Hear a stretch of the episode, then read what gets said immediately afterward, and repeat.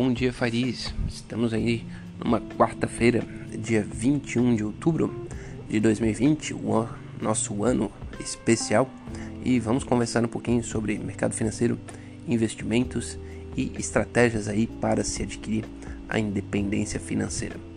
É, vamos então fazer um breve giro aí no mercado, uh, dizendo como estão as ações na Ásia. É, eminentemente é, positivas, né? fecharam já o mercado asiático, exceto por Xangai, que fechou praticamente zerado, mas a bolsa de Hong Kong já teve um ganho de 0,75, no Japão 0,30, nada muito extraordinário, mas ainda no terreno positivo. A Europa já está num continua né, em queda, uh, os, o que pesa principalmente no cenário europeu é o, o avanço né, dessa o avanço muito rápido, diga-se de passagem, dessa segunda onda uh, de contaminação. A verdade é que uh, os números uh, de, de crescimento da doença eles têm sido muito maiores do que inclusive na primeira onda, né, muito mais rápidos. isso ainda não se tem uma, uma noção completa se é devido à maior capacidade de testagem ou se realmente os, o, nível de contaminação está sendo mais rápido. É, é muito possível que seja devido à maior capacidade de testagem. Mesmo assim, são números é, é, impressionantes que levam a, os governos a pensarem e agirem né, em prol de, de, de, de restringir a a locomoção e restringir o contato das pessoas, e isso naturalmente vai é, afetar a economia né, de uma forma muito maior do que o imaginado anteriormente. Inclusive, a, a presidente do Banco uh, Central Europeu, né, a Christine Lagarde, uh, falou que uh, para os mercados era esperado um crescimento da doença para o final do ano né? As expectativas já, já, já previam isso, porém isso aconteceu muito mais cedo e, e os impactos disso na economia devem ser é, severos. Bom, é, girando aí para a América, nos Estados Unidos ah, existe um otimismo ainda continuando né, por conta é, da, da, da esperança né, de que saia o pacote de estímulos nos Estados Unidos, é, esse pacote de estímulos que a presidente é, do, da, do, do, Congresso, né, da Câmara dos Deputados, a, a democrata Nancy Pelosi, é, afirmou que teriam então dois dias, né, é, ontem, na verdade segunda e terça-feira desse, desse, dessa semana, para conseguir fechar os estímulos e dar tempo de votar nas duas casas. É, esse prazo já não foi cumprido. É, agora se acredita que tem até o, o final da semana, embora essa fala tenha sido é, do governo é, do governo executivo né, dos Estados Unidos, né, é, o secretário da Fazenda. É, agora os dois, as duas partes né, estão engajadas. Existe um, um pequeno ruído é, no Senado. O Senado é controlado pelos republicanos e eles não estão assim 100% alinhados uh, com o executivo. Né? Então isso é, precisa que a, todas as partes estejam acordadas para que esse pacote de estímulo saia. Então ainda existe uma pequena possibilidade de é, democratas estarem é, de acordo com as expectativas do governo uh, do Donald Trump, uh, porém é, os republicanos do Senado, uh, se não forem colocados na conversa, uh, podem barrar aí a, a, aprovação desses estímulos. É claro que esse tudo tem muita política por trás, né? muito, muito jogo político, é, não, não querendo criar juízo de valor a respeito do jogo político, isso pode ser é, bom, né, inclusive às vezes, mas um, nesse caso tem muito cálculo, né, é, por conta das eleições, né, e, e, não é, a gente ouve aqui no Brasil, a gente ouve falar principalmente da eleição à presidência né, dos Estados Unidos, mas ela não é a única eleição, não, né, está é, tendo eleição também, né, uma eleição para né, os congressistas, e isso é algo extremamente importante que uh, aqui não se fala muito, mas existem algumas possibilidades uh, no radar. Né? Uma é que, né, enfim, o, pode ganhar o Donald Trump, uh, né, o presidente Donald Trump, é republicano, e perder nas duas casas, por exemplo. Né? Então ele teria muito mais dificuldade de governar do que já teve né, nessa, nesse momento, né, que já, já está com dificuldade, porque já não tem a maioria em uma das casas mas ele pode, pode ficar pior, né? Pode ficar sem a maioria nas duas. Ou pode acontecer o contrário também, né? Pode ganhar os democratas e os democratas ganharem sem maioria em uma ou duas casas e isso faz com que eles também tenham dificuldades muito fortes uh, de, de governar. Isso é, é, algo que permeia toda essa ação aí é, do executivo, né? Agora também uh, Donald Trump é, sinalizou que é, vai entrar com, né, com uma representação aí contra o Google, né?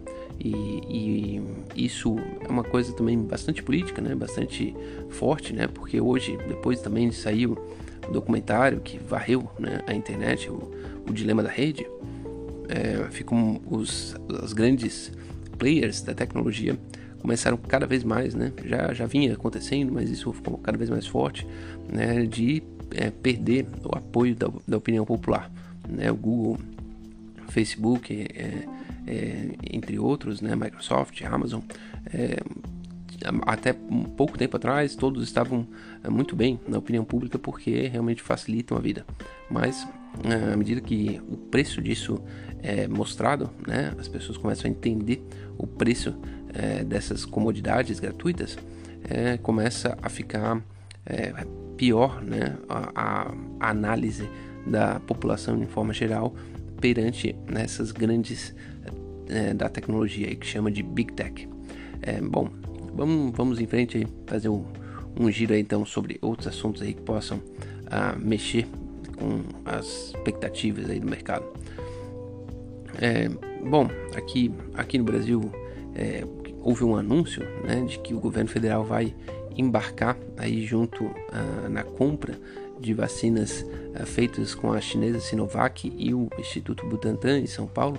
Isso são, seriam 46 milhões de vacinas uh, e essa eh, se acredita, na verdade, que é muito possível que seja a primeira a, a estar disponível eh, para a vacinação geral.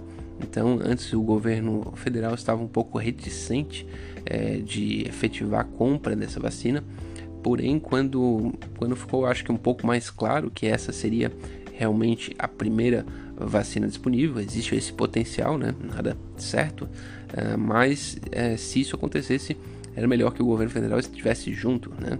É, do contrário, São Paulo iria ter um, um monopólio dessa vacina no Brasil e daí ficaria talvez um estado imunizado e, e outros não. Isso ficaria pior ainda na, na fita né, para o, governo federal. É, então, é, é, vamos, vamos em frente aqui. A, uma das coisas que, que, que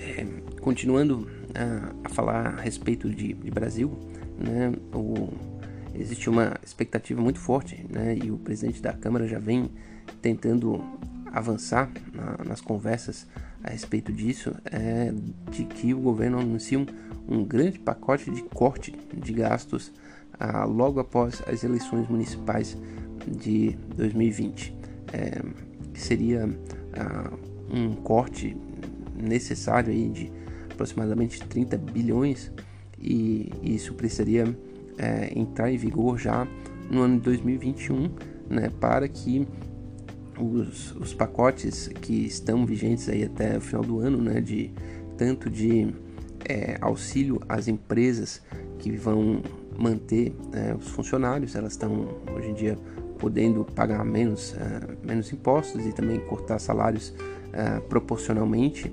É, e além disso também os, o Corona Voucher, né, auxílio emergencial que reduziu o valor né, de 600 para 300 reais, mas segue até o final do ano.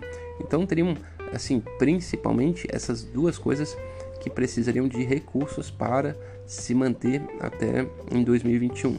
Né? Sem dúvida, são duas uh, questões que mexem bastante com emprego e distribuição de renda, uh, porém hoje o governo não, não vê, né, não consegue ver nenhum lugar de espaço no orçamento para uh, encaixar esses custos. Né? E na verdade já foi até tentado, uma, uma tentativa meio desastrosa aí do, do governo federal de utilizar os precatórios, né, que são dívidas já reconhecidas, né, dívidas já, já tribut, né, é, transitadas em julgado, que precisam ser pagas, né, dívidas judiciais, é, e o governo iria é, dar uma postergada no pagamento aí dessas dívidas para fazer espaço no orçamento. Isso não foi bem visto, né, não foi bem visto por praticamente ninguém. Né? Além disso, o governo tinha tentado conseguir espaço no, é, no é, Fundo Nacional de Financiamento da Educação, né? E, enfim, era, era um fundo de, né, de financiamento da educação básica é, que é repassado para os estados e esse fundo, é, os gastos nesse fundo não estão é, embaixo do teto né, dos gastos públicos. Então, nesse caso, ele poderia aumentar os gastos nesse fundo sem estar rompendo uma barreira que é hoje está na Constituição do Brasil. É, nenhuma dessas duas medidas foi bem vista, né? então tiveram que retroceder e agora é, existe esse planejamento de um grande pacote de corte de gastos que ah, realmente fica todo mundo é, tentando imaginar da onde sairiam esses cortes. Né? O governo tem pouca, pouca margem, é, mas é muito possível que esse ano ainda a gente, a gente tenha noção de qual seria o plano para fazer isso é, funcionar. Agora vamos falar um pouquinho então sobre a, o nosso caminho né, para a independência financeira e, e eu acho que uma das coisas para mim fizeram muita diferença né, em termos de pensar na independência financeira, pensar o futuro, né, e, e aquele grande dilema, né, se vale a pena é, poupar mais agora para é, usufruir no futuro ou não vale a pena, né, porque a vida é uma só e a gente é, precisa aproveitar. É, eu, eu acho que é, a dinâmica é, exponencial né, da acumulação de patrimônio é, me faz pensar que sim, vale a pena porque a gente vai ver alguns anos é, com né, pensando um pouco, né, com um pouco mais de cautela é, com relação ao que a gente gasta, mas a multiplicação do patrimônio depois ela vai ficando cada vez mais tranquila, né, é, cada vez mais mais rápido, né. Tem uma fala né, que é, é muito comum, eu acho que até do Edgar Bronfman, é, foi ele que disse, até dessa vez eu peguei o nome da pessoa, normalmente eu esqueço. É, mas ele fala que transformar 100 dólares em 110 é trabalho. Transformar 100 milhões em 110 milhões é inevitável. E eu concordo plenamente, né? Essa, essa é a dinâmica do dinheiro. Quando você tem mais patrimônio, você pode fazer, você pode distribuir por fontes diversificadas de renda, né? Que vai desde imóveis até é, fundos imobiliários, ações, um ou outro negócio próprio né, que você possa ter e você vai diversificando. Daqui a pouco você tem uma, uma fonte é, geradora de caixa né, bem diversificada que ela fica ah, quase que né, a prova de, de, de, de terremotos, né, a prova de, de grandes oscilações, porque se uma delas falhar, as outras vão compensar e às vezes mais do que compensar, né, porque existem dinâmicas entre, entre mercados que é muito possível que uma uma vá mal, mas a outra compense porque vá muito bem, né, porque está tomando espaço de outra fonte de renda.